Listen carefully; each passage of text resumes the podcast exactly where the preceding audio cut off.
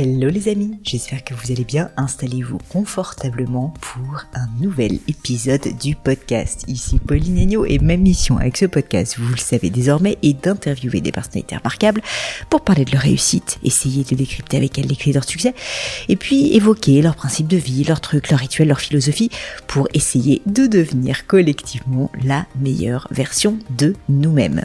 Aujourd'hui, j'ai le plaisir d'accueillir sur le podcast Jérôme Tourbier. Alors Jérôme n'est pas quelqu'un qui prend souvent la parole en public et c'est d'ailleurs une des raisons pour lesquelles il est si intéressant. C'est une personnalité qui gagne à être connue quand il prend la parole. D'autant que Jérôme a un parcours absolument incroyable.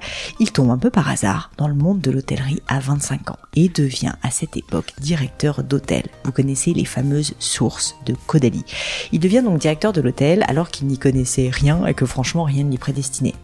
20 ans plus tard, son succès est tel qu'il lance avec son épouse Alice un groupe hôtelier dont on va parler sur le thème de l'eno-tourisme.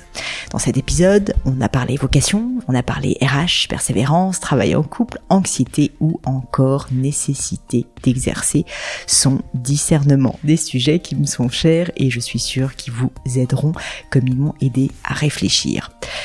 Je suis sûre que cet épisode pourra plaire à beaucoup de personnes, même ceux qui ne s'intéressent pas particulièrement au secteur de l'hôtellerie, parce que Jérôme a vraiment une personnalité que j'ai trouvée très attachante. N'hésitez pas d'ailleurs à partager l'épisode sur les réseaux en le taguant. Euh, je suis sûre qu'il en sera ravi. Mais je ne vous en dis pas plus et laisse place à ma conversation avec Jérôme Tourbier. Jérôme, je suis enchantée d'être avec vous. Un grand merci d'avoir accepté l'invitation. Merci Pauline. Euh, alors, Jérôme, j'ai des feuilles et des feuilles devant moi parce qu'en fait, il y a trop de choses à dire, j'ai trop de questions pour vous. Il faut bien commencer quelque part. et je me suis dit euh, que j'avais envie de parler euh, de la difficulté du métier d'hôtelier. Je suis tombée sur une citation que j'ai trouvée intéressante. Si ça vous va, j'aimerais vous la lire et, et j'aimerais bien que vous rebondissiez dessus. alors cette citation, c'est le plus difficile dans ce métier, c'est que cela ne s'arrête jamais. Un hôtel, c'est pas comme un bureau que l'on ferme à clé le soir, c'est une passion qui se vit 24 heures sur 24 et qui demande de la fraîcheur. C'est l'une des raisons pour lesquelles euh, nous préférons travailler avec des jeunes, même avec une petite expérience. Et je dois dire que moi-même, vous savez, il m'arrive de me dire ah mais qu'est-ce que je travaille? Je travaille 75 heures par semaine, etc. Et je dois dire que bien souvent, euh, ce qui me ramène à la réalité, c'est quand je pense au secteur de l'hôtellerie et que je me dis mais en fait il y a bien pire que moi, ça rend humble. Euh, et donc cette nécessité de, de travailler beaucoup avec du volume, de faire des heures, c'est pas une légende, Jérôme?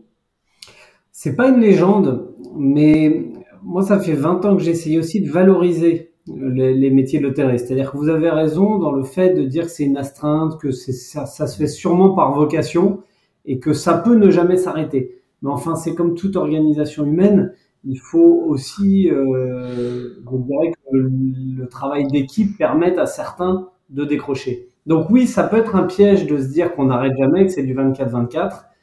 Mais euh, normalement, si on arrive à nos fins, ben, on peut aussi, entre guillemets, garder cette fraîcheur dont vous parlez. Parce que c'est ça le plus important, c'est d'être capable, je dirais, de ne pas se lasser ouais. euh, des clients et des gens ou des équipes. Ça, c'est un peu le piège. Et, et voilà. Donc, je dirais que euh, ce qu'il faut retenir aussi, c'est que ce ne sont pas que des métiers de stress ou de tension. Je prends l'exemple d'un restaurateur. Bah, le restaurateur, il passe pas 100% de sa journée face à des clients dans le, euh, le stress du service. Il y a toute une partie de sa journée qui se passe à organiser sa salle, à dresser sa salle, à échanger avec des équipes. Donc, et donc, donc c'est pas 100% de stress l'hôtellerie, mais c'est une amplitude horaire et en tout cas une disponibilité, je dirais, d'esprit. Ça veut dire qu'effectivement, à tout moment, vous pouvez être surpris par une demande, un impondérable, euh, voilà, ou une demande originale, et, et, voilà. Et les demandes originales des clients et la satisfaction des clients, moi je trouve quand même euh, rend beaucoup plus heureux que euh, la fuite d'eau qui rend malheureux euh, mm. à une heure tardive. Voilà. Donc je trouve que le solde, enfin la balance est vachement plus dans le positif que dans le négatif. Vous parliez euh, tout à l'heure du fait qu'il y a, y a un piège, c'est la lassitude, et c'est vrai quand on peut imaginer, bah, c'est le côté tous les jours systématique. C'est le cas dans l'hôtellerie, mais pour être honnête, je pense que c'est le cas dans tous les métiers. Finalement, quand il y a une forme de routine qui s'installe, euh, euh ça, ça, peut poser problème. Qu'est-ce que vous Qu'est-ce que vous constatez qui fonctionne pour justement éviter, notamment je parle pour les équipes, euh, de rentrer dans cette lassitude? Qu'est-ce que vous avez peut-être mis en place aussi pour euh, éviter d'avoir ce, ce problème? Je pense que ne pas être gagné par la lassitude, c'est beaucoup une discipline individuelle. Donc moi, je vois que nos équipes, elles ont euh, la plupart du temps, les gens qui réussissent dans ce métier sont des gens qui ont une super discipline individuelle. Euh, souvent, je pense à des collaborateurs qui vont, et on, nous, on encourage vachement, on a nos clubs de, de footing qu'ils appellent la foulée des sources. Et donc, je pense que d'aller courir, euh, de se changer les idées, c'est fondamental pour aborder un service et rester, je dirais, disponible. Donc la santé mentale par le sport, on est, on est convaincu que c'est ça. Euh, et après, en revanche, nous collectivement, le message qu'on passe, c'est-à-dire qu'on essaye d'être le plus exigeant possible, c'est-à-dire de mettre la barre la plus haute possible, mais notre discours est toujours de dire, moi j'ai un profond respect, on parlait du métier d'hôtelier, du fait qu'on on puisse faire l'admiration de certains, mais moi je suis admiratif de, de médecins qui sauvent la vie des gens, de gens qui prennent en charge, et donc, c'est ce que je dis aux équipes. Je dis, nous ne sommes pas pilotes de ligne, nous n'avons mm. pas la vie des gens entre nos mains, nous n'avons pas non plus euh, leur vie en tant que médecin. Donc, ils viennent, nos clients viennent pour nous, pour passer un moment avec nous, pour se faire des souvenirs. Et donc, c'est à nous de leur, de, de leur laisser des souvenirs le plus mémorables. Donc, je dirais que c'est aussi en désacralisant un peu le moment, en essayant de, ce que je dis souvent, de faire les choses très sérieusement sans se prendre au sérieux. Hmm.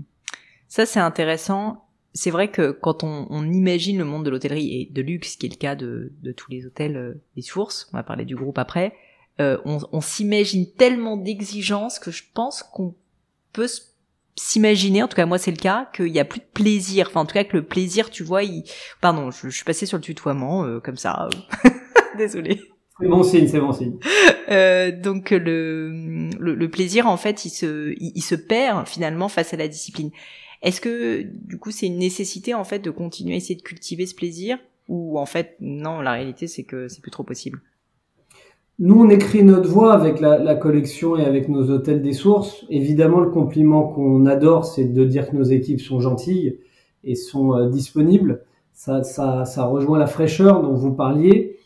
Euh, il me semble qu'il existait une hôtellerie ou une restauration très traditionnelle où la dimension technique du métier était euh, ce que l'on retenait. Et puis depuis 20 ans, on a vu plein de concepts de restauration, des groupes hôteliers avec des identités super fortes qui ont permis à des jeunes gens de venir s'exprimer un peu, euh, je dirais un peu comme McDo, venez comme vous êtes. Et mm. donc ça voulait dire que il pouvait y avoir des initiatives, euh, on pouvait satisfaire des clients avec ces codes à soi. Donc, je dirais que pour nous, l'équilibre, c'est de d'essayer de, de, délimiter le terrain de jeu en disant, bah, dans une hôtellerie haut de gamme, puisque nos clients viennent pour une prestation haut de gamme, il y a des choses qui se font et qui se font pas. Mais dans ce terrain de jeu, alors lâchez-vous, prenez des initiatives. C'est-à-dire que je pense pas que la satisfaction d'un client soit tienne au fait qu'on passe du bon côté pour le servir à table. En revanche, si on prend une initiative, si on a remarqué qu'il aimait quelque chose, euh, et, qu'on personnalise notre service, alors on va beaucoup plus le marquer. Donc je dirais que le fait que tout notre univers et tous nos métiers soient passés depuis 20 ans dans le domaine de l'émotion, bah, ça donne une opportunité à plein de jeunes gens qui n'avaient pas forcément les codes du luxe, qui seraient jamais vus dans un palace, je dirais citadin, de s'exprimer, de s'éclater et, d'être hyper bon dans un service haut de gamme, mais qui lui ressemble plus. Donc c'est cette décontraction, je dirais, c'est cette prise en compte de jeunes gens qui ont plus envie d'être dans un service guindé, mais de faire un service haut de gamme qui soit décontracté. Hmm. Comment est-ce et, et, ça, la, la, la, ligne est difficile parce que parce que il faut pas de familiarité, il faut il faut que ce soit bien fait. Bah, c'est ça, j'allais poser cette question. Je, je, à ma petite échelle, je, je vois un peu ce que vous voulez dire. C'est ce qu'on essaie de faire aussi avec Gemio, à la fois d'être verrouillé, on va dire, sur le service, sur la qualité, mais en même temps d'apporter plus de chaleur humaine et donc par l'initiative, mais enfin susciter l'initiative, c'est pas si facile parce qu'il y a quand même la contrainte de, il faut que ça soit irréprochable. Ouais, l'initiative, elle ne se trouve que si les gens sont en confiance en fait. Euh, on peut pas provoquer l'initiative. Les gens les prendront si on les encourage dans leur voie. Donc c'est de rappeler systématiquement les règles du jeu. Euh, je pense à mon équipe de bar des sources de Caudalie. Aux sources de Caudalie, euh, on est au milieu des vignes, on a passé 15 euh, ans de notre vie à dire bah, les gens viennent pour du vin. Et puis euh, notre chef sommelier Aurélien euh, a rencontré un formidable barman qui nous a rejoint, qui s'appelle Romain, chef barman, et ils ont développé une offre de mixologie absolument dingue. Et en fait, c'est tellement super ce qu'ils font que les clients prennent des cocktails au milieu des vignes. Donc, je dirais que l'initiative en plus, elle a le mérite de nous sortir un peu de nos de nos clichés, de nos, nos idées reçues. Donc eux, ils ont leur terrain de jeu, tout est de bon goût, tout est bien fait. Voilà, donc nous, on est juste un petit peu, je dirais, les arbitres. Et eux, euh, ils s'éclatent sur le terrain et, voilà, et on recueille beaucoup plus de satisfaction, je trouve, à laisser euh, nos acteurs de service s'exprimer. Voilà. Après, comme vous le dites, la limite, c'est, à mon avis, en termes de présentation, en termes de communication, en termes de grooming aussi. Et donc, nous, on a créé ce qu'on appelle la Source Academy, c'est-à-dire on fait beaucoup, beaucoup de formations en interne avec des gens qui sont même dans nos équipes, qui sont souvent euh, l'encadrement, qui eux sont des sachants, hmm. qui ont les codes du luxe historique, qui ont euh, fréquenté euh, des palaces, je dirais, de grande taille, et qui transmettent à l'occasion de petites formations très courtes où vous venez à la carte le grooming, la gestion de plaintes, voilà, hmm. la gestion un petit peu de crise ce genre de choses. Donc on essaye d'avoir ce, ce ce principe un peu d'acculturation, de, fait que les sachants transmettent les bonnes, euh, les bonnes pratiques. Oui, c'est ça, parce que vous disiez euh, là dans la citation que, que j'ai lue euh, initialement, donc que vous aviez bah, pas mal de jeunes dans les équipes des sources. et donc j'imagine que bah, ça a plein d'avantages parce qu'ils prennent l'initiative, etc. Et puis que vous pouvez les former à votre image, mais en même temps, bah, les codes, faut bien les apprendre à un moment donné quand même. Ouais, et c'est vrai que notre métier d'hôtellerie, est souvent une logique, en tout cas traditionnellement, si vous voulez, vous progressez avec votre âge. Donc votre organigramme euh, RH, en fait, vous avez euh, en haut des gens qui ont, euh, qui sont d'une génération et c'est vachement retranscrit par, par, par âge. Accor d'ailleurs avait fait appel à un générationniste hein, pour gérer son, hmm. son management en disant bah, quand des bobos parlent à des trentenaires, ça le fait pas forcément. Donc oui, je pense qu'il y a quand même une histoire de parrainage, d'aînesse. Euh, et euh, je dirais la fraîcheur est forcément de la jeunesse. Je sais pas, c'est surtout qu'à mon avis, les, gens les plus talentueux de nos métiers, euh, ils s'engagent assez tôt et ils passent, je dirais, la décennie de 20 ans à 30 ans à multiplier les expériences dans des belles maisons. Donc en général, c'est la majeure partie de nos équipes. Nous, on est hyper fiers d'avoir plein de nos euh, anciens cuisiniers, euh, maîtres d'hôtel qui sont devenus euh, et qui sont à la tête de leur restaurant. Vous savez, on est abonné à l'Argus de la presse ou autre, et puis on reçoit les articles, les citations de gens qui ont lancé leurs affaires. C'est un peu le sens de ce métier. Puis après, on espère aussi qu'il y a quelques trentenaires qui se sentent bien avec nous et qui restent et, qui passent, voilà, qui, qui, qui, font un peu aussi la vie de la maison. Euh, on a des gens à Bordeaux qui sont avec nous. Je pense à Nicolas, notre chef, Aurélien, notre chef sommelier, qui sont là depuis 15 ans avec nous. Et c'est quand même eux qui font aussi la valeur de la maison. Alors, je saute un peu du coq à l'âne, mais on est quand même toujours sur le même sujet. Je voulais vous demander, pour vous, quels sont les facteurs clés de succès euh, qui ont fait que alors les sources de Caudalie d'abord, mais maintenant en fait toutes les autres les autres établissements que vous êtes en train de monter ou que vous avez monté depuis quelques années connaissent autant de succès parce que honnêtement des hôtels euh, il y en a quand même beaucoup euh, et qui se développent avec autant de succès c'est quand même assez rare. Je pense qu'il y a pas mal de personnes autour de nous qui se disent mais finalement qu'est-ce qui fait la différence et qu'est-ce qui fait que là dans leur cas ça a marché? Euh, J'aimerais bien avec votre recul que vous nous disiez bah, en substance qu'est-ce que vous pensez que c'est? Bon, on va aussi quand même se dire qu'on a sûrement eu de la chance, mais peut-être les sources de Caudalie a fonctionné parce que ça a été le premier projet œnotouristique de luxe d'une telle ambition. C'est-à-dire le fait d'avoir au départ 29 chambres, mais ce grand spa vinothérapie, de se trouver sur un vignoble de renom qui s'appelle le Château Smith-Lafitte, ça n'existait pas à Bordeaux, puisque les châteaux bordelais, en fait, qui vendent, les grands châteaux bordelais qui vendent leur vin par le biais du négoce, il y a 23 ans, ne voyaient pas l'intérêt euh, de faire de l'onotourisme, c'est-à-dire de, de, de, recevoir des clients qui allaient acheter leurs bouteilles. C'était mm. pas dans leur ADN. Donc, je dirais de faire ça à Bordeaux, c'était très novateur. Euh, le fait aussi euh, d'avoir ce spa vinothérapie et d'avoir ces synergies qui se sont opérées avec la cosmétique Caudalie de Mathilde, ma belle-sœur, et, et, qui ont permis finalement à l'hôtel d'être en photo dans des parapharmacies. Ouais. Puis à l'inverse, nous, de notre côté, permettre aux, aux, aux crèmes d'avoir aussi une histoire et des racines. Ça, ça nous a profité à plein. Ensuite, je dirais que nous, ce qu'on a appris à faire depuis 20 ans, c'est qu'on a été le premier, je dis, c'est pas très beau, mais opérateur multitâche. Souvent, vous aviez un modèle type relais château, j'ai 20 chambres, c'est le chef et sa femme qui s'en occupent, ils vivent très bien, ils reçoivent très bien. Mais ça, on se rend compte que euh, depuis 20 ans, ils ont du mal à passer le relais. Il y a quelques enfants formidables qui prennent la suite, mais le modèle ne fait pas rêver la jeune génération. Et donc nous, on s'est retrouvé avec une ambition de très rapidement 50 euh, chambres, qui est plus ce modèle strictement familial, qui est pas encore le modèle industriel qui va intéresser les grands groupes. Et on s'est retrouvé à une taille où, entre guillemets, on pouvait faire du service personnalisé, mais on avait quand même un produit à taille humaine et à taille familiale. Et nous, on a développé la compétence de dire on est à la fois des acteurs, des opérateurs d'hôtellerie haut de gamme, de spa et de restauration. Hmm. Et en gros, normalement, c'était un métier de spécialiste. Euh, un grand groupe international allait faire appel à une marque de cosmétiques pour ou à, un opérateur de spa, à un grand chef de cuisine pour s'occuper. Et donc, je dirais que le succès des sources de Caudalie, c'est d'avoir maintenu ces métiers ensemble. Et j'espère que le succès euh, de la collection Les Sources, euh, qui maintenant euh, se, montre à Cheverny dans le Val-de-Loire et puis bientôt en Bourgogne et en Alsace, ce sera justement d'être un acteur unique pour trois métiers qui sont en fait hyper différents mais qui qu'on rassemble sous un sous un même site.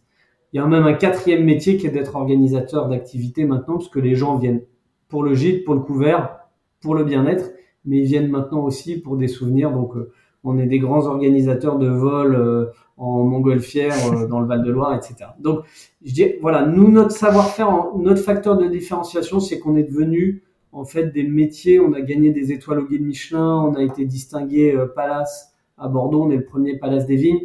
Donc on a réussi à aller très dans, un très bon niveau de qualité dans des métiers qui qui sont parfois difficiles à réconcilier. En, internalisant quoi, si j'ai bien compris, contrairement à d'autres euh, sites qui eux ont plutôt tendance à aller chercher les compétences partout. Exactement, ouais, je trouve.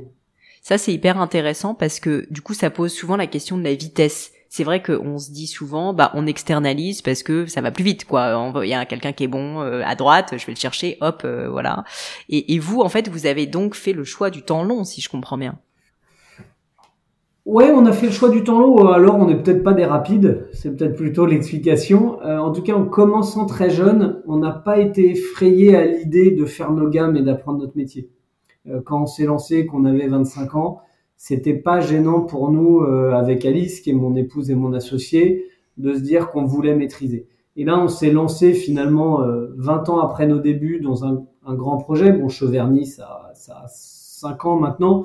Mais vous voyez, on a attendu d'avoir la, la, quarantaine, j'espère, rugissante pour dire, OK, c'est bon, maintenant on est légitime, on sait ce qu'on veut, on maîtrise. Voilà.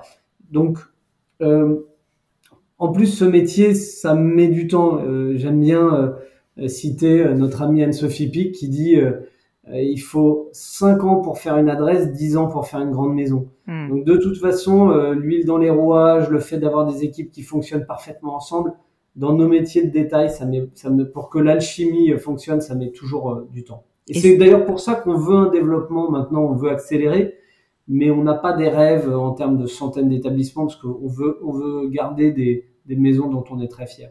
Et ça, Jérôme, euh, cette notion de temps long, je pose la question parce que je suis un peu dans une situation similaire à ma petite échelle, mais c'est quelque chose que vous aviez anticipé quand vous vous êtes lancé. Vous parliez des débuts, quand vous aviez 25 ans, 99, vous deveniez directeur de, des, des sources de Caudalie. C'était conscient ou c'est arrivé un peu par hasard? Non, c'était absolument pas conscient. Ça revient un peu à votre première question, Pauline, et à votre premier point sur le fait d'être un peu aspiré dans ce métier d'hôtelier. C'est-à-dire qu'on n'a pas vu non plus trop le temps passer. Vous pouvez euh, vous occuper d'une maison, y consacrer 100% euh, de votre temps, c'est pas difficile. Donc il y a eu un certain nombre de prises de conscience en se disant, ok, ça on, le fait, pourquoi s'arrêter là? Hmm. Ce qui nous anime beaucoup, nous, c'est de dire, on a eu énormément de chance, on a eu un tremplin magnifique. Euh, dans une logique de transmission et d'exemplarité, euh, on peut pas, on peut pas rester au niveau entre guillemets où on a commencé on est obligé de faire grandir, on est obligé de créer de la valeur, on est obligé de, de faire quelque chose de, de, de notre vie. Donc, euh, euh par moment, voilà, on a eu, euh, je dirais, des réactions en se disant, c'est le moment, il faut y aller. Alors, vous m'avez fait une belle transition parce que je voulais quand même, avant de parler du groupe, euh, parler des débuts. Est-ce que vous pourriez me raconter euh, comment ça s'est passé quoi? Comment est-ce que vous retrouvez à un moment donné à diriger les sources de Caudalie?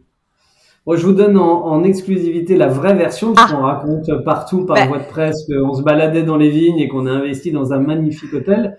Euh, pas du tout, c'est en fait la famille d'Alice avait déjà investi dans l'hôtellerie, avait déjà euh, bâti le lieu, et on va dire que le couple de gérants qui s'en occupait euh, avait ses soucis, et puis bon, voilà, à mon avis, ça marchait pas trop avec la famille, et donc Alice à l'époque qui vivait aux États-Unis, moi j'étais dans un grand cabinet de conseil américain, et en fait on a proposé à la famille d'Alice et ça, c'est la vraie version. Il cherchait un directeur hôtelier de 50 ans. On avait 25 ans. On a dit, écoutez, on, on prend son salaire, on divise par deux et on prend le job. Et on a vécu à la suite de ça. On a eu la chance que la famille dise OK. Euh, ça, c'était sympa de prendre le pari avec nous.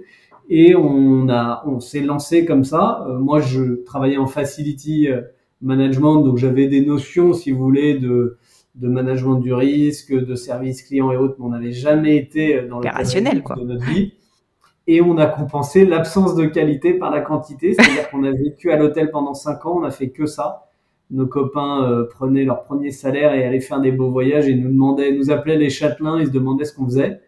Et, euh, et aujourd'hui, a posteriori, c'était en fait une, une, super période parce que on a, on a vécu que pour ça on n'arrivait pas à s'absenter. Vous parliez de, du côté aspirateur de ce métier.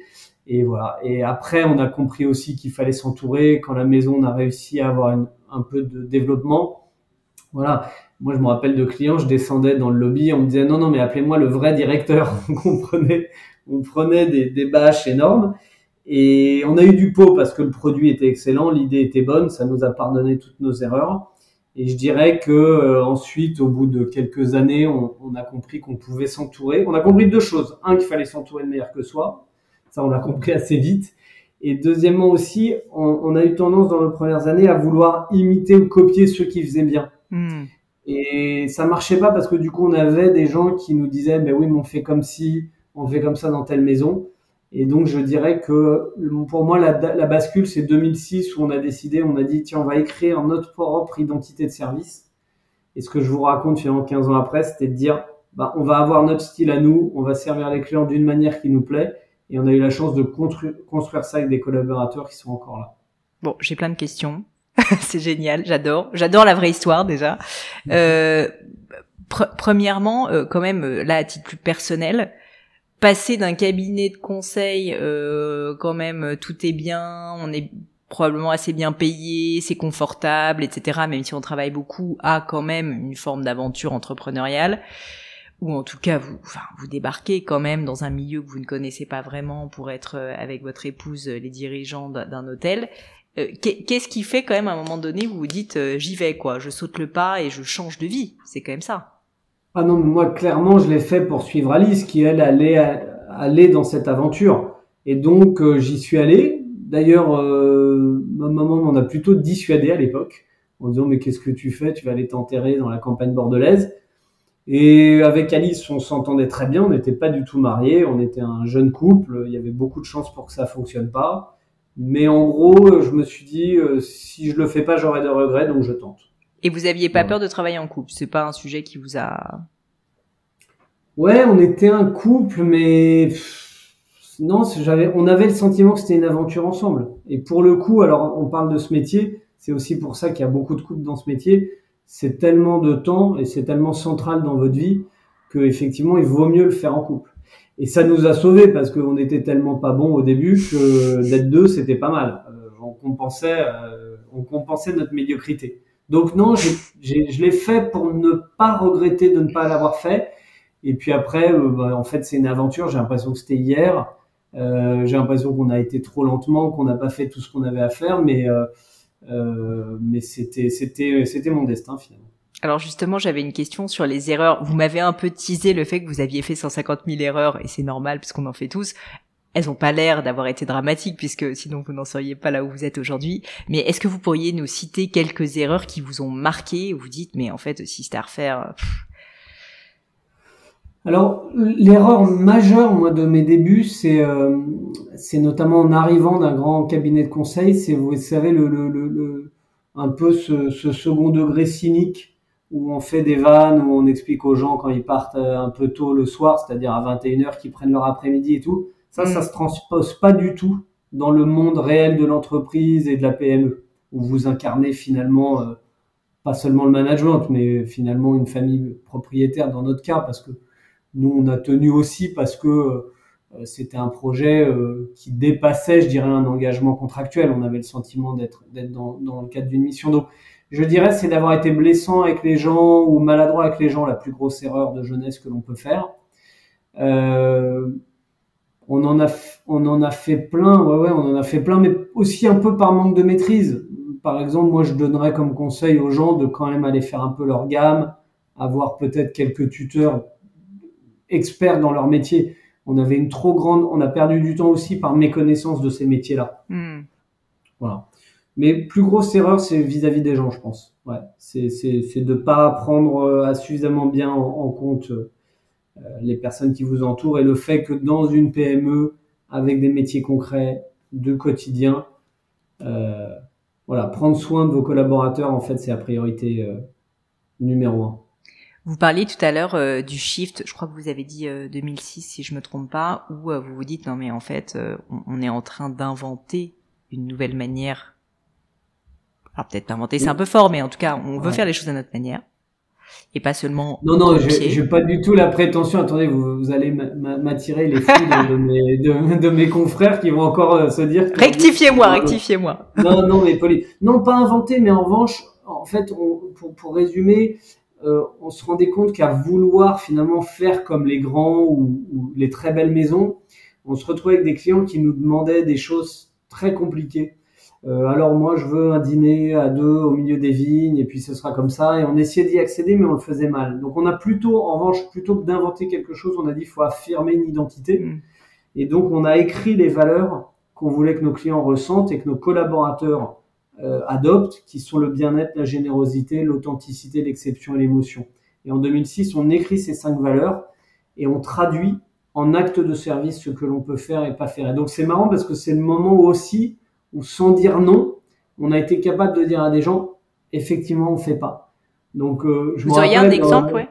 Ouais, un client qui dit, ben moi, vous savez, ce service de couverture quand on vient pendant votre dîner dans votre chambre prendre soin de vos affaires, j'avais des clients qui me disaient à la réception de l'hôtel, ah ben moi quand je vais à Bali, on me, j'ai des pétales de, de fleurs, de frangipanier euh, sur euh, sur mon lit. Alors on faisait des réunions avec les équipes pour dire alors nous on pourrait faire des pétales de tulipes, etc. Mais en fait, c'était pas tenable pour nous, c'était pas notre identité. Donc on a dit bah très bien, on va renoncer à faire ça, mais en revanche, qu'est-ce qu'on va faire? Ben, On va développer une bougie qui a une odeur euh, euh, de tonnellerie, de barriques euh, de vin un peu brûlé, donc de bois un peu fumé. On va développer cette fragrance et tous les soirs, euh, à la couverture, on allumera cette bougie et nos clients viendront avec une impression olfactive et ce sera ça notre signature. Et puis à l'inverse, on s'est dit pour ce service-là, très bien, on va s'obliger, il y a longtemps, hein, on n'était pas aussi bon sur un, informatique, mais tiens, on va s'obliger à ramener 5 post-it par chambre sur ce que font les clients de savoir que monsieur il aime bien que son pantalon soit comme ça, etc. Donc on a amélioré ce service précisément de couverture juste en trouvant euh, des actes de service qui pouvaient nous correspondre, qui étaient dans nos moyens humains et je dirais euh, d'organisation, plutôt que d'essayer d'imiter un superbe hôtel resort euh, à Bali mais où évidemment vous avez quatre salariés quand en France vous en avez un. ouais, c'est ça. C'est en fait. Et vous avez des frangipaniers surtout. c'est ça, le frangipanier ne, ne pousse pas à Bordeaux. voilà, pas encore, ça arrive. Euh, très bien. Euh, J'aimerais passer maintenant à un sujet qu'on a abordé euh, euh de manière un petit peu, euh, euh, on va dire, non détaillée pour l'instant, le groupe.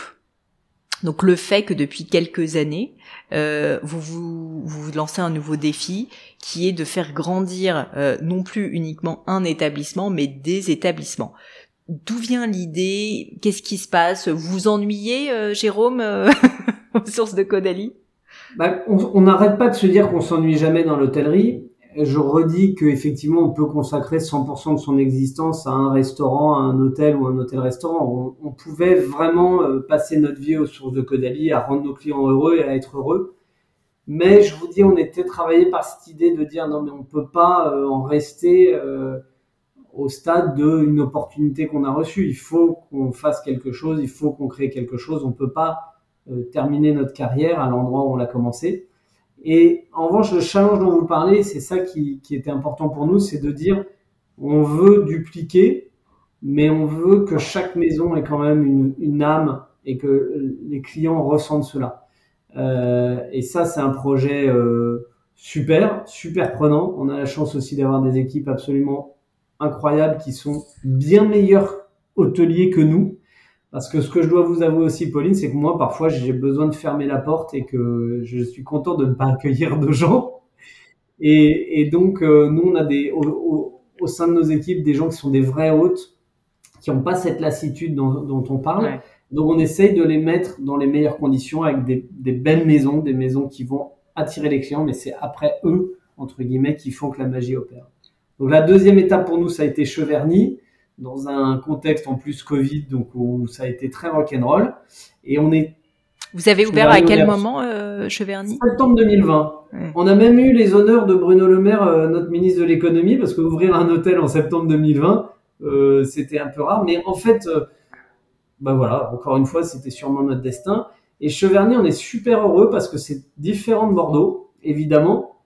On a planté quelques hectares de cépage local qui s'appelle le Romorantin, qui évidemment n'a rien à voir avec la qualité des, des vignes et des vins euh, de Smith Lafitte. Mais en revanche, le plus beau compliment qu'on nous ait fait, c'est des clients qui nous disent je retrouve tout ce que j'aimais à Bordeaux, mais c'est différent. Hmm. Et voilà. Et donc, le mot qu'on doit placer à chaque fois, c'est un peu le challenge, c'est vernaculaire. C'est-à-dire, il faut faire un projet, mais qui s'inscrit quand même dans son territoire. Et donc, on a été super heureux de faire un projet ligérien dans le Val-de-Loire, euh, qui s'inspire de ce qui a marché à Bordeaux, mais qui a son, son, son unité. Voilà. Une très belle région. Et, et, donc après, les équipes bah, se parlent, on essaye qu'elles se parlent bien, qu'elles échangent, mais c'est un peu comme dans une fratrie, si vous voulez. Vous avez l'aîné brillant euh bordelais, et puis euh, voilà, il faut, il faut que le, le, petit frère ou la petite sœur ne soit pas jaloux du grand frère et inversement. Alors, euh, est-ce que vous pourriez rentrer un peu plus dans le détail pour me dire comment ça s'est fait avec Cheverny? C'est-à-dire que c'était vraiment, vous vouliez être dans cette région, c'est un projet qui était maturé depuis des années, euh, c'est arrivé un peu aussi, pas par hasard j'imagine, mais je veux dire, il y a eu une opportunité que vous avez su saisir. Euh, est-ce que vous pouvez me, me, prendre par la main et m'expliquer ça? Oui, moi j'ai des parents qui, qui, passent une partie de leur vie, qui sont à la retraite, mais qui, qui vivent plus précisément en Indre-et-Loire et nous on s'est installé en Loire-et-Cher. Donc on connaissait cette région et on voyait que euh, c'est une région qui ressemble à la France, avec ses paysages, avec sa richesse, je dirais, euh, en termes de produits extraordinaires, de vins, de fromages, de légumes, etc. Évidemment, euh, de monuments historiques extraordinaires. Et pour tout vous dire, en 2015, Laurent Fabius est au ministère des Affaires étrangères et la promotion du tourisme lui revient il fait d'ailleurs un boulot assez remarquable, euh, je dirais, de valorisation de notre profession. Tous les, acteurs de notre profession se sont sentis très estimés à cette époque-là. Et on fait partie d'une mission euh, de professionnels qui, qui doivent un peu plancher sur ça. Et arrive le constat que, et ce qu'on a appelé Loire Valley, que euh, cette région du Val-de-Loire, en fait, a été abandonnée aux autocaristes. C'est-à-dire que les gens venaient, je caricature, hein, mais les gens venaient en autocar à Chambord, dans la journée et repartaient dormir à Paris. Et comme nous sommes absolument dans le tourisme une économie de l'offre, eh ben c'est certainement l'offre qui manquait pour attirer des gens dans le Val-de-Loire. Je peux vous confirmer que c'était ça. Euh, d'une part parce qu'on a plein de Français, on a une moitié de clients étrangers, mais on a plein de Français qui sont heureux de redécouvrir cette région-là. Et puis quand je vois le nombre de projets qui se sont multipliés autour de nous, euh, euh, ou qui étaient là même avant nous, on voit bien que on avait cette, cette région était une, une, région euh, où il y avait une, finalement un peu une carence d'offres haut de gamme. Hmm. Euh, voilà. Donc et troisième élément, un jour il y a eu une opportunité d'un château hôtel euh, qui s'appelait le château hôtel du Breuil, qui était euh, pas trop dans les radars, qui était d'après nous en fait exactement entre Chambord-Chenonceau est très proche de Cheverny. Et notre analyse, nous, de, de l'activité, c'est qu'en gros, les, les, familles qui vont dans les châteaux de la Loire ont des enfants d'une dizaine d'années. Souvent, pour les clients américains, ils ont même les grands-parents, hein, 10 ans, 40 ans, 70 ans, qu'ils restent trois nuits dans la région, mais qu'ils changeaient trois fois, ils visitaient trois châteaux, mais ils changeaient, changeaient trois fois d'hébergement. Hmm. Donc, on s'est dit qu'en se mettant au milieu des châteaux qu'ils visitaient, ils resteraient trois nuits chez nous et ils feraient leur visite de château. Et c'est ce qui est en train de se produire, donc on est très heureux. Alors, euh, on, a parlé de Cheverny, mais vous, vous avez euh, suggéré qu'il y a d'autres établissements qui sont en train d'être, euh, qui sont en train d'être donc mis ensemble dans un groupe qui, si je me trompe pas, s'appelle les Sources, c'est ça? La collection Les Sources? Voilà, euh, ouais, ouais. La collection s'appellera Les Sources. Ouais. Et donc là, quelle est l'ambition de ce projet? Donc, vous, vous faites Cheverny, et puis maintenant vous vous dites, ok, c'est bon, on est mûr pour arriver à, aller encore plus loin. Est-ce que vous pourriez nous, nous raconter ça? En fait, nous, on a, découvert à Bordeaux, euh, je dirais, le, le, pouvoir de l'onotourisme. Euh, il y a assez peu de chiffres sur l'onotourisme, mais en gros, euh, ce que on est capable de savoir, c'est que bah, les gens qui découvrent un pays par le vignoble sont en général plutôt des gens CSP++, qui ont des moyens et qui ont envie de cette dimension culturelle-là. Euh, pour nous, en plus, qui sommes diplômés de la fac d'œnologie de Bordeaux, ça nous plaît bien d'avoir ce développement dans les vignobles. Comme ça, ça nous permet de goûter des super vins. Mais plus sérieusement, euh, euh, alors qu'en Californie, vous avez une offre dédiée à l'œnotourisme, alors que vous l'avez en Afrique du Sud ou en Australie, en France, où on a les plus beaux vins du monde, de façon très objective, ça n'existait pas trop. Donc on s'est dit, il faut absolument rester sur ce segment-là.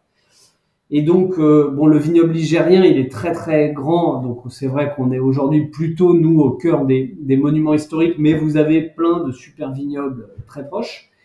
Et donc, on veut absolument euh, créer, je dirais, euh, sous l'enseigne des sources, une, véritable collection des hôtels du vignoble.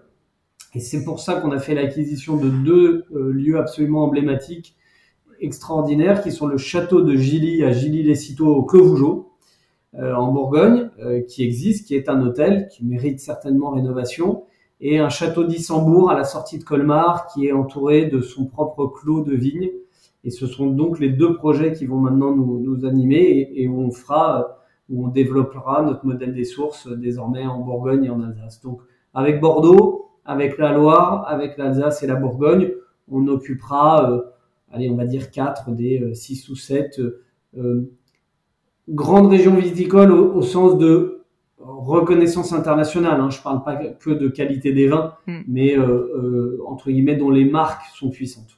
Et vous pensez qu'il va y avoir des synergies fortes entre euh, les établissements? Enfin, vous, vous voyez déjà, parce que vous avez l'expérience avec Cheverny et Caudalie, hein, et pardon, et les sources à Bordeaux.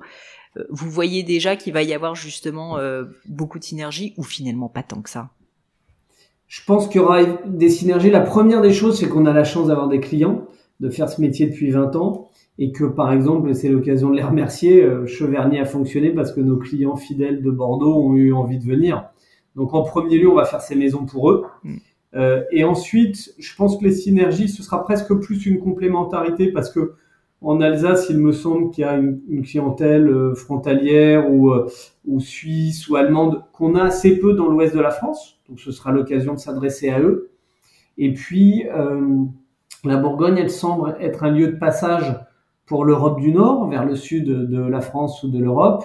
Et puis, je dirais aussi, maintenant, est devenue une, destination euh, pour la clientèle asiatique absolument incroyable. Donc, en premier lieu, on va faire ces établissements pour que nos clients bien-aimés euh, aient euh, un motif ou en tout cas une nouvelle destination de week-end ou de vacances, et puis ou de séminaire. Et puis, et puis, dans un deuxième temps, je pense qu'il y aura une complémentarité. Ça nous permettra bah, tout simplement, par exemple, d'organiser un Tour de France des vignobles. Donc, euh, hmm. vous pourrez nous confier euh, votre découverte, votre Tour de France euh, des vignobles et des dégustations. Alors, je, vais vous poser une question. si, si, jamais elle vous plaît pas, vous pouvez me le dire, mais elle me semble importante. C'est la question financière parce que qui dit hôtel, euh, qui dit forcément euh, restauration, dit investissement financier lourd. Et donc, euh, je pense qu'il y a pas mal de personnes qui nous écoutent, qui, qui peuvent peut-être se dire ah bah oui, mais pour moi ce genre de choses serait complètement inaccessible parce qu'en tout cas il faut des moyens financiers considérables. Est-ce que vous pourriez nous expliquer comment la, la, la, partie financière, la gestion financière euh, s'opère. Euh, et, puis peut-être aussi ce qui m'intéresse, c'est savoir si effectivement, euh, bah en fait, si on n'a pas beaucoup de moyens de base, ça fonctionne pas, ou est-ce que ça c'est une vue de l'esprit? Ouais, alors c'est vrai que euh, on n'aurait jamais pu être à la tête d'un, je dirais, d'un, établissement haut de gamme à 25 ans sans une confiance familiale et sans, je dirais, ce family money, c'est-à-dire le fait que l'investissement était réalisé par la famille. Mais nous, par exemple, on a mis 10 ans, donc on a concrètement ce qui s'est passé, c'est que quand on a dit on s'implique, on a d'abord été directeur et puis après on est devenu gérant et on a signé avec euh, la famille une location gérance et on, a, on a racheté. Euh, Vous êtes mandataire, quoi. Vous êtes mandataire social. Non, locataire gérant. Donc on était gérant et après on a en 2010, si vous voulez, racheté à la famille, je dirais, euh, cette affaire des sources de Caudalie. Donc faut, faut bien distinguer, je pense, pour ceux qui, sont intéressés par ces projets, l'aspect opérationnel, c'est-à-dire le fonds de commerce qui existe en France, et l'aspect immobilier. Bon, nous, il se trouve qu'on a eu cette chance incroyable, c'est d'avoir un investissement familial, donc ce love money dans l'immobilier. Bon, donc en, huit ans, euh, on a euh, suffisamment bien fonctionné pour pouvoir racheter notre affaire et être entre guillemets chez nous. Euh, Mais ce qui est pas si fréquent, si je comprends bien, dans le métier de l'hôtellerie, en général, c'est beaucoup comme vous disiez de la location. une distinction, c'est-à-dire évidemment l'hôtellerie est devenue maintenant, et surtout l'hôtellerie haut de gamme est devenue un métier, je dirais, d'acteur qui pèse très très lourd parce que les valorisations sont très élevées. Mais euh, pour ceux qui seraient, euh, les jeunes gens qui seraient intéressés par cet univers-là, il y a quand même des exemples de magnifiques réussites dans la restauration notamment. Je pense euh, euh, à Tigran Sedou et Victor Luger qui ont développé leur chaîne Big Mama, sortie d'école sur un concept hyper fort avec énormément de goût, énormément de talent et, et, qui ont finalement une vraie construction industrielle en partant de la restauration. Donc je dirais qu'effectivement, les chambres d'hôtel et l'hôtellerie viennent considérablement alourdir et, faire que vous ne multipliez pas les affaires. En revanche, il me semble que la restauration est encore un métier où on peut partir avec un capital assez restreint et euh, se développer sur son talent. Hmm. Euh, eh bien, Mais pour finir, pour finir, Pauline, il me semble qu'après, au bout de quelques années, et c'est du coup notre cas, vos, vos partenaires financiers, vos banquiers vous suivent sur l'aspect immobilier. Euh, moi, dans le cadre justement là maintenant de l'Alsace et de la Bourgogne, on a eu la chance que les 20 ans qu'on vient de, de passer nous permettent de solliciter des banques qui nous font confiance. Alors évidemment, les banques, elles prennent plein de sûreté, c'est-à-dire que, bah, en gros, tant que vous n'avez pas remboursé, les murs leur appartiennent. Mais euh, euh, c'est possible. Voilà. C'est pas possible immédiatement, ça prend du temps mais ça existe et ceux qui sont impatients et qui ont envie d'aller vite, la restauration hmm. permet à mon avis euh, euh, des développements euh, plus rapides. De mettre un premier pied à l'étrier. Je voulais parler aussi de votre rôle à vous et peut-être celui d'Alice, mais en quoi est-ce qu'il a évolué, enfin en quoi est-ce qu'il est en train d'évoluer avec ce changement de paradigme où on passe d'un hôtel à maintenant un groupe d'hôtels? Concrètement, quoi, dans le quotidien, qu'est-ce qui est très différent? Alors on estime qu'aujourd'hui notre vie professionnelle ou le contenu de nos, journées correspond mieux à nos qualités d'ailleurs. On, pense qu'on est meilleur en, tant que développeur ou gestionnaire d'hôtel qu'en tant que pur hôtelier de terrain. Mm. Euh, parce que c'est quand même aussi des métiers qu'on fait par euh, vocation. Or nous on a atterri dans cet univers. Donc on a un profond respect nous pour les, les, les cuisiniers, les, les gens de service on essaye d'attirer à nous justement des talents qui peuvent s'exprimer. Mais euh, effectivement, entre un métier d'hôte, de maître de maison à la tête d'une maison et aujourd'hui le fait de faire beaucoup de financiers, de juridiques, voilà. Je dirais que la répartition est très importante entre Alice et moi et là c'est la chance finalement au bout de 20 ans, euh, au début on compensait nos faiblesses, maintenant ça nous permet de nous spécialiser. Moi, le résumé c'est que je me lève tous les jours pour les équipes et elles se lèvent tous les jours pour les clients.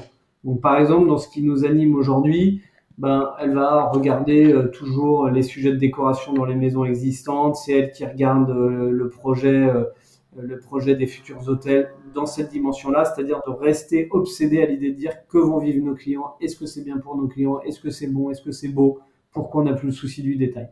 Et moi, je m'occupe un peu plus de l'aspect, je dirais, corporate, c'est-à-dire euh, la RH, la, finance, le développement au sens un peu plus structuration.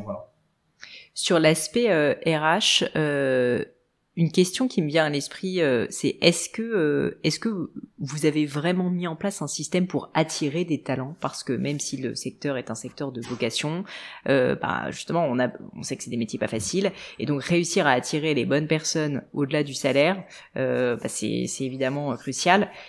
Qu'est-ce que vous pourriez me dire à ce sujet?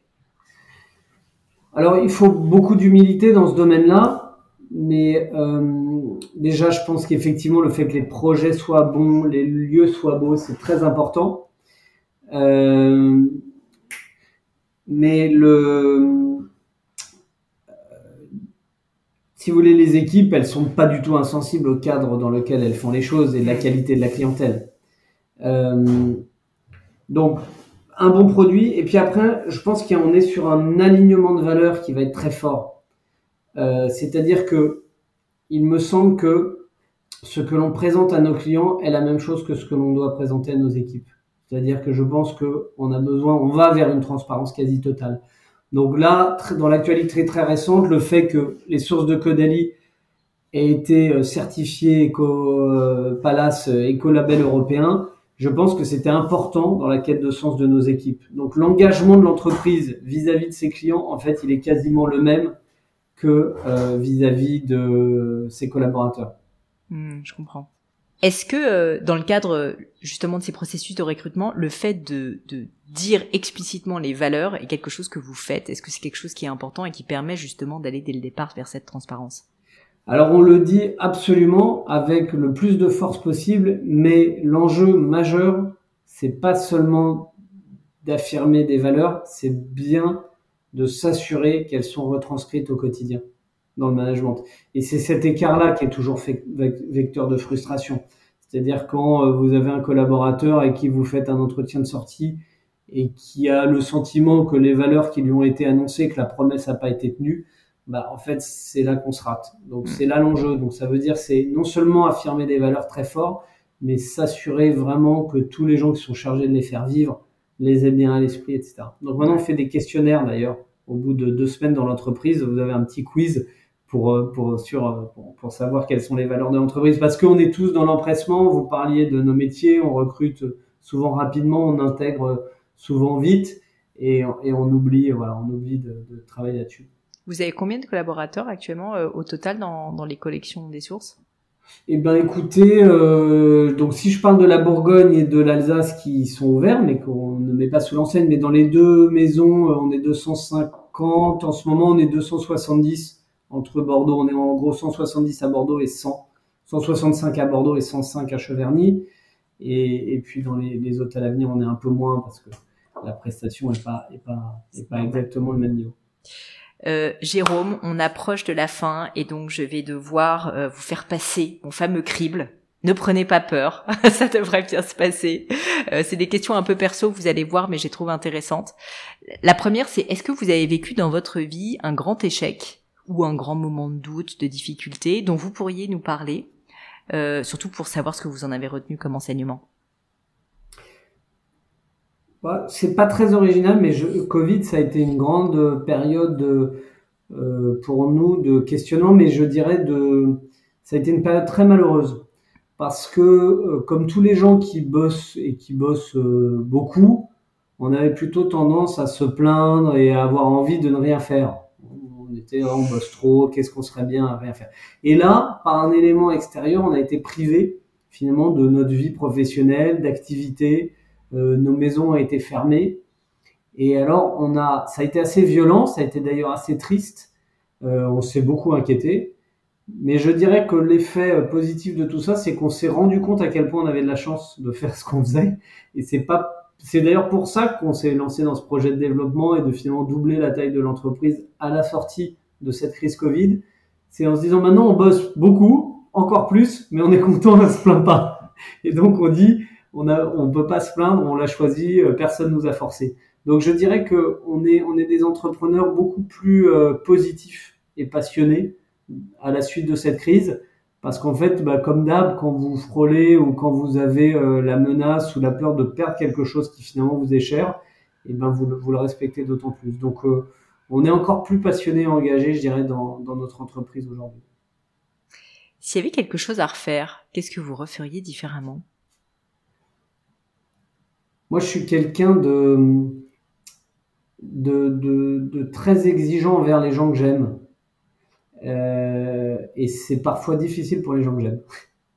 C'est-à-dire que euh, il faut, il faut vraiment euh, se concentrer absolument. J'ai progressé dans ce domaine, mais se concentrer absolument sur les forces des gens, ce que les gens font bien. C'est ça. Il faut rester focalisé sur ça et pas forcément travailler à combler d'éventuelles mmh. faiblesses que les gens auraient. Voilà. Ça, j'ai évolué là-dessus, mais euh, ce que ce que j'aimerais changer et, continuer à le faire, c'est de voilà de ne pas être trop dur, euh, particulièrement avec les gens engagés et, et, et que l'on aime. C'est qui aime bien châtie bien. Oui, oui, mais non, mais c'est une forme, c'est une forme d'intolérance, mais on se l'applique à soi-même aussi. Ouais, mais c'est, c'est pas évident à recevoir comme message parce que souvent les gens que vous aimez, ils vous aiment aussi. Donc, euh, Et qu'est-ce que, c'est peut-être euh, personnel, hein, donc vous m'arrêtez si, si vous voulez pas rentrer sur ce sujet, mais qu'est-ce qui, qu'est-ce que vous mettez en place justement pour essayer de progresser là-dessus? Parce que je, vois très bien ce que vous voulez dire. Et donc ça m'intéresse. Ça, vraiment, je pense que le seul moyen, c'est l'équilibre de vie. Équilibre de vie, euh, on parlait de sport tout à l'heure, euh, sport, prendre des vacances. Si on a une famille ou des copains, les voir. Voilà, c'est, on voit bien qu'on devient pas bon dans ce domaine-là et ça, s'exacerbe quand on déséquilibre trop notre vie. Hmm. Voilà. Donc c'est, c'est bien, c'est, c'est super d'être engagé dans son boulot, c'est bien, mais, mais jamais oublier ça. Et vous constatez quand vous arrivez à prendre du recul, finalement, euh, vous laissez plus passer des choses euh, qu'avant vous auriez peut-être euh, justement vous, auriez insisté dessus et que finalement ça fait pas trop de différence. Enfin, ce que je veux dire par là, c'est est-ce que finalement le fait de relâcher un petit peu l'exigence dans certains cas, d'être un peu moins dur, finalement n'a pas de conséquences dramatiques? En fait, surtout elle est mieux ciblée, je crois. Quand vous êtes reposé, vous faites preuve de discernement. Donc ça veut dire que vous pouvez avoir le même degré d'exigence, mais vous pinaillez pas, vous emmerdez pas les gens sur des choses qui vont euh, uniquement, euh, je dirais, agacer ou blesser. Voilà. Donc si, si effectivement cette prise de recul, elle vous permet de garder cette ambition, mais en revanche qu'elle se traduise pas par des, des choses, je dirais, blessantes ou vexatoires, c'est surtout ça qu'il faut faire. C'est sûr. Question qui n'a rien à voir, Qu'est-ce que vous trouvez beau? Soit au sens littéral, métaphorique, euh, comme vous voulez. Moi, je trouve très très beau les paysages de montagne escarpées. Euh, on a cette passion en commun avec mon épouse, qui elle est euh, des Alpes, originaire des Alpes. Vous avez une région en particulier qui vous plaît? Oui, enfin en tout cas, nous on passe pas mal de, temps en Tarentaise, mais elle est, grenobloise, donc je dirais il n'y a pas forcément une montagne en particulier, mais euh, ces paysages-là, moi, absolument massifs et autres, c'est à ces occasions-là, je trouve, c'est une bonne cure d'humilité. On se rend compte qu'on est, bien petit. Voilà. Et puis je trouve évidemment très beau les paysages viticoles, euh, où là, euh, autre cure d'humilité, on voit les gens qui ont façonné, enfin on voit d'abord la géographie, la géologie, la météo qui ont façonné, puis après quand même le travail de l'homme, ça aussi, ça rend vachement humble. Donc là, je sors de, c'était pas vraiment du boulot, mais on a avec Alice et notre fils euh, fait le tour de la Bourgogne à vélo pour vraiment euh, s'imprégner, être, être, être au point sur euh, les clos, les orientations, la terre, voilà. Donc souvent, c'est la nature, moi, que je trouve belle. À l'inverse, qu'est-ce qui vous irrite? Qu'est-ce qui vous enrage? Qu'est-ce qui vous et ça, c'est pareil, c'est pas très facile à vivre pour mon entourage, mais je suis très agacé par le manque d'enthousiasme. Ah. Je ne comprends pas que les gens soient pas enthousiastes, donc je, je n'aime pas les gens blasés. Euh, j'ai très peur que mes enfants soient blasés, donc je les saoule en disant c'est formidable, c'est génial, il faut aimer des choses. Et, puis on peut avoir des tempéraments en revanche où on peut être aussi calme et aimer les choses et pas le dire toute la journée. Mais, euh, mais c'est sûrement un peu, un peu ce qui m'agace. Euh, est-ce qu'il y a une cause qui vous tient à cœur? Est-ce qu'il y a une cause, euh, une cause humanitaire? Euh, Comme vous voulez. Enfin, ben, ouais, ça peut être humanitaire. Vous n'êtes pas obligé d'être engagé d'ailleurs financièrement ou mais, mais un sujet. Ben, on l'est, mais vous savez, charité bien ordonnée reste discrète. Mais je, je, dirais que moi j'aime beaucoup cette phrase d'un général d'armée qui dit si tu veux changer le monde, commence déjà par faire ton lit. Donc je, je suis, euh, il n'y a pas de cause, je dirais universelle, dans laquelle j'ai le sentiment d'être engagé. Ça m'effraie d'ailleurs un peu. Euh, Mais en revanche, je pense que euh, on peut faire tous les jours quelque chose pour être un peu meilleur soi-même, être un peu meilleur avec les autres. Donc je m'efforce de ça, je m'efforce d'être un peu meilleur chaque jour. Il y a du boulot, mais voilà, et de faire un, un, un, peu de choses, un peu de mieux autour de moi. Ouais. Commencer par balayer. Qui sont finalement et dont, on n'a pas besoin de faire de publicité. Mais Commencer par balayer devant sa porte avant de. Ouais, ou en tout cas, si tout le monde fait une petite chose, en fait, ça fait des grands tours. Je suis vraiment euh, très euh, convaincu de ça. Est-ce qu'il y a une maxime, une citation qui vous tient à cœur, peut-être euh, que vous répétez de temps en temps, qui est peut-être affichée quelque part chez vous, que vous pourriez partager Ah oui, elle est sur toutes nos brochures RH euh, d'intégration. C'est une citation d'un historien de mémoire. Il doit s'appeler Jean Baudin parce que c'est nos années de, de prépa, donc c'est loin, mais c'est Il n'est de richesse que d'homme. Il n'est de richesse et dans notre métier, on en a beaucoup parlé au, long de ces, cours de cet entretien. Évidemment, il faut aimer les gens. Il faut aimer les clients, il faut aimer les équipes. Donc parfois, dans nos métiers comme dans tous les autres, on peut avoir des petites déceptions humaines. Mais moi, ce que je retiens des 22 années que je viens de passer à faire ce métier, euh, je suis euh, hyper heureux, hyper fier euh, du, talent de nos équipes, des distinctions vont gagner nos sommeliers, chefs de cuisine, réceptionnistes. Voilà, c'est un métier à 90% fondé sur l'humain. Donc, il n'est de richesse que d'hommes. Ça, vous l'avez sur le fronton de toutes les maisons, des bureaux. Super. Euh, question que j'aime bien. Est-ce que vous avez une croyance qui est controversée, c'est-à-dire globalement que vous estimez que le monde autour de vous n'est plutôt, enfin, vous êtes plutôt pas en phase avec euh, une des croyances actuelles, par exemple? Euh... Ben, j'ai un, enfin, nous, nous avait enseigné, on avait des profs de philo, je me rappelle, qui nous répétaient sans arrêt, croire au savoir, il faut choisir. Hmm. Et donc, en, mûrissant, pour pas dire en vieillissant, j'essaye de savoir un peu plus de choses et de croire un peu moins. Euh, donc, donc je, je, je, suis un peu, euh, en tout cas, en décalage par rapport à la société actuelle où des gens qui ne savent pas s'expriment. Euh, voilà, je trouve que c'est, rentre dans une époque où euh, il y a des scientifiques, euh, il y a des gens sachants, il y a des médecins, il y a des gens qui, sont très compétents et qu'on devrait les écouter eux, voilà, et plutôt que les gens qui croient. Donc l'opinion notamment, je crois que ça voulait dire croire, et donc je, je me méfie un peu de l'opinion. Donc vous essayez d'apporter du discernement dans tout ce que vous voyez autour de vous? Ben, alors en revanche, moi, ma croyance, c'est d'essayer d'avoir la foi et, de la mettre en œuvre, euh, ce qui est pas évident euh, aujourd'hui. C'est-à-dire que c'est vrai qu'on est dans, on est un peu dans, on attaque le transhumanisme, on est un peu dans l'homme augmenté, euh, on voit que tout est rationnel. J'ai appris encore cette semaine que bientôt, vraiment, on aurait le menu pour choisir ses enfants, leur sexe, leur couleur d'yeux, etc., que ce serait sur catalogue. Donc ça, ça, ça m'effraie un peu. Et donc je pense que dans cette époque, on a besoin de spiritualité. Et hum, moi, j'essaye de, de, finalement de me tourner euh, vers cette spiritualité, en tout cas vers une foi chrétienne, mais sans euh, alors que tout va bien. C'est-à-dire, je voudrais pas le faire euh, au moment où on en a le plus besoin. Donc, entre guillemets, une croyance controversée, en tout cas, essayer de garder la foi à un moment où c'est plus trop d'époque et où le rationnel l'emporte sur surtout. Voilà. Donc s'il y avait, euh, euh, tu vois, autant je préfère qu'on écoute les experts et les gens qui savent quand il faut parler d'un sujet technique, hmm. autant je pense qu'au quotidien c'est pas mal aussi d'avoir euh, un peu de spiritualité, pas que le rationnel qui puisse guider notre vie. Voilà. Et vous trouvez que cette foi vous a aidé à certains moments dans des périodes difficiles? Enfin, cette spiritualité, elle, elle a.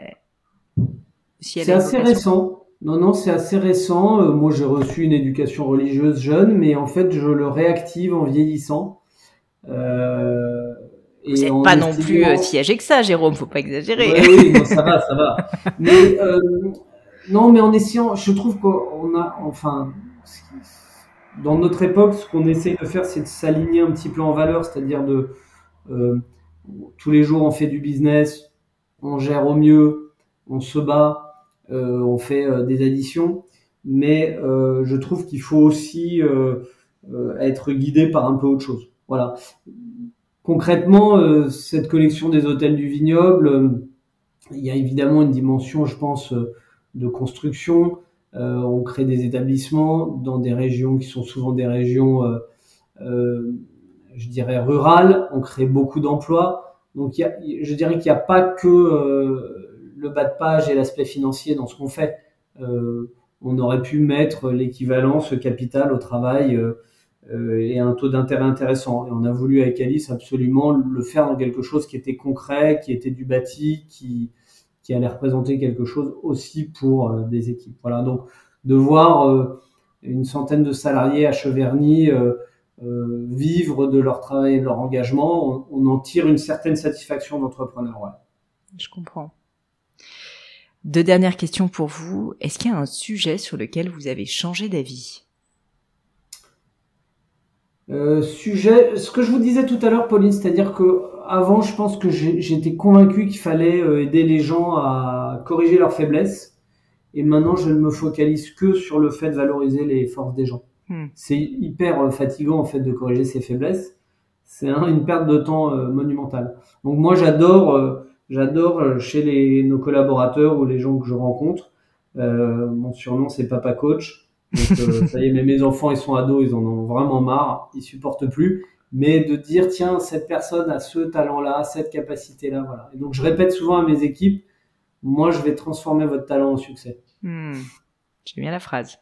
Je sais pas s'ils sont toujours d'accord, mais voilà. Et quand euh, je pense à Nicolas, notre chef à Bordeaux, qui gagne sa deuxième toile au guide Michelin et que j'appelle au téléphone et, je lui dis, mais je suis super fier d'y être pour 0,2% euh, et voilà. Donc euh, euh, voir des gens comme ça que je trouve des belles personnes réussir et, et, et, coacher, les aider à aller plus haut, je crois que c'est ce qui me, me rend le plus heureux. Vous auriez un exemple avec une personne, vous n'êtes pas obligé de citer le nom, mais juste pour qu'on visualise, parce que je trouve qu'entre le, le, dire et puis comprendre ce que ça signifie, c'est pas tout à fait pareil.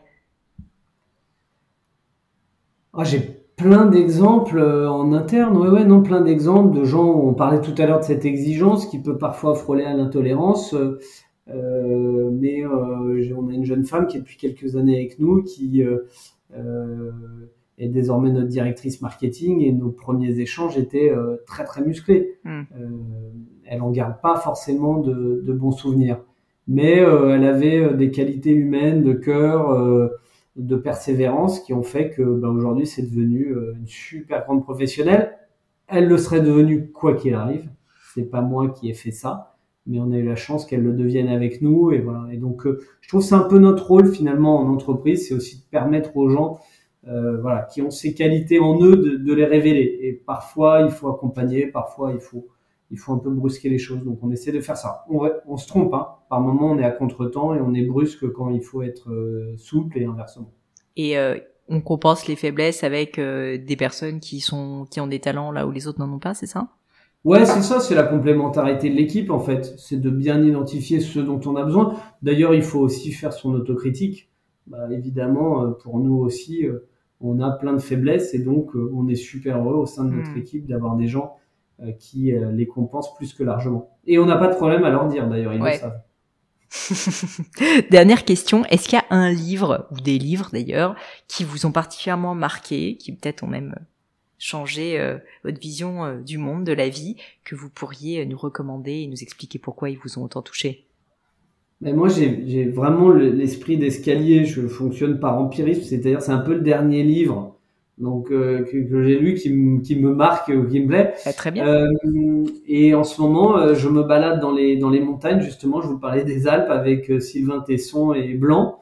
Et donc je suis en ce moment super heureux que quelqu'un avec son talent, sa plume puisse me faire m'échapper. Mais il n'y a pas un roman ou un livre où je me suis dit où je me suis dit tiens ça, change ma vie, j'ai une autre vision. Voilà. Je suis admiratif en fait des gens qui écrivent bien, je suis admiratif des belles plumes, admiratif des belles histoires. mais mais c'est quelque chose qui ne change pas. Moi, enfant, en plus, j'étais hyper actif, donc la lecture pour moi c'était une punition. donc c'est un plaisir que je découvre, que j'ai découvert à l'âge adulte. Je lisais les bouquins qui nous étaient imposés à l'école, mais pour moi, c'était être inactif et ne pas faire de sport, c'était c'était pareil une punition. Donc euh, aujourd'hui, euh, euh, je vais aimer autant un bouquin qui m'apprend quelque chose, qui me rend moins bête, qu'un bouquin qui me permet de m'évader. Hmm. Jérôme, merci mille fois pour votre temps, c'était passionnant. comme le veut la coutume de ce podcast, je vais vous demander où est-ce qu'on peut vous suivre, où est-ce qu'on peut vous retrouver. Alors déjà, on va faire un tour quand même sur euh, les divers euh, sites euh, et comptes Instagram de les sources de Caudalie, les sources de Cheverny. Vous en avez déjà aussi pour pour le pardon pour la Bourgogne et puis pour ils sont en cours d'élaboration. Le château de Gilly et le château d'Isambourg apparaîtront bientôt sur le radar. Génial. Mais donc on va on va sur les sites et puis on va vous visiter bien sûr. Avec grand plaisir. Et puis à titre plus personnel, si jamais euh, on veut entrer en contact avec vous ou juste suivre vos diverses actualités, ça se passe où? C'est LinkedIn essentiellement, j'imagine? LinkedIn, euh, c'est l'endroit où je suis le moins inactif, on va dire. Instagram, où j'essaye, où j'essaye péniblement de relayer ce que nos équipes euh, disent. Mais on, me trouve effectivement par les sites des maisons où, où, on peut envoyer des emails, Instagram et, et LinkedIn. normalement, on me touche sans difficulté. Très bien. Est-ce que vous avez euh, un dernier euh, mot pour la fin, quelque chose que vous voulez ajouter ou on s'arrête là? Bah, Je voulais vous remercier bien sincèrement, Pauline, parce que euh, j'ai l'impression que je vais changer de statut aux yeux de mes équipes. Parce que depuis que j'ai annoncé que j'avais rendez-vous avec vous, ils me regardent avec un œil différent. Ils sont super fiers. Donc, ils m'ont dit que c'était génial les podcasts, qu'il fallait prendre le temps de s'exprimer et pas dire trop de bêtises. Bah écoutez, on peut remercier Mathilde euh, Thomas donc euh, qui nous a mis en relation Bien sûr, ouais, parce que c'est quand même aussi grâce à elle que ça s'est fait. Bien sûr, merci à Mathilde. Ouais, Merci à vous Jérôme. À bientôt. Bye bye les amis, c'est la fin de cet épisode, mais avant de vous quitter, quelques détails en plus. D'abord pour toutes les infos sur le podcast et cet épisode, ça se passe sur polinegno.com, vous aurez tout promis, juré. Aussi, si vous souhaitez me contacter pour me poser des questions, me proposer de nouveaux invités, eh bien n'hésitez pas à le faire directement sur LinkedIn, Instagram ou YouTube, je vous attends. Enfin, encore mille merci de m'avoir écouté jusqu'ici, j'espère de tout cœur que ça vous a plu et je vous dis à très vite pour un nouvel épisode.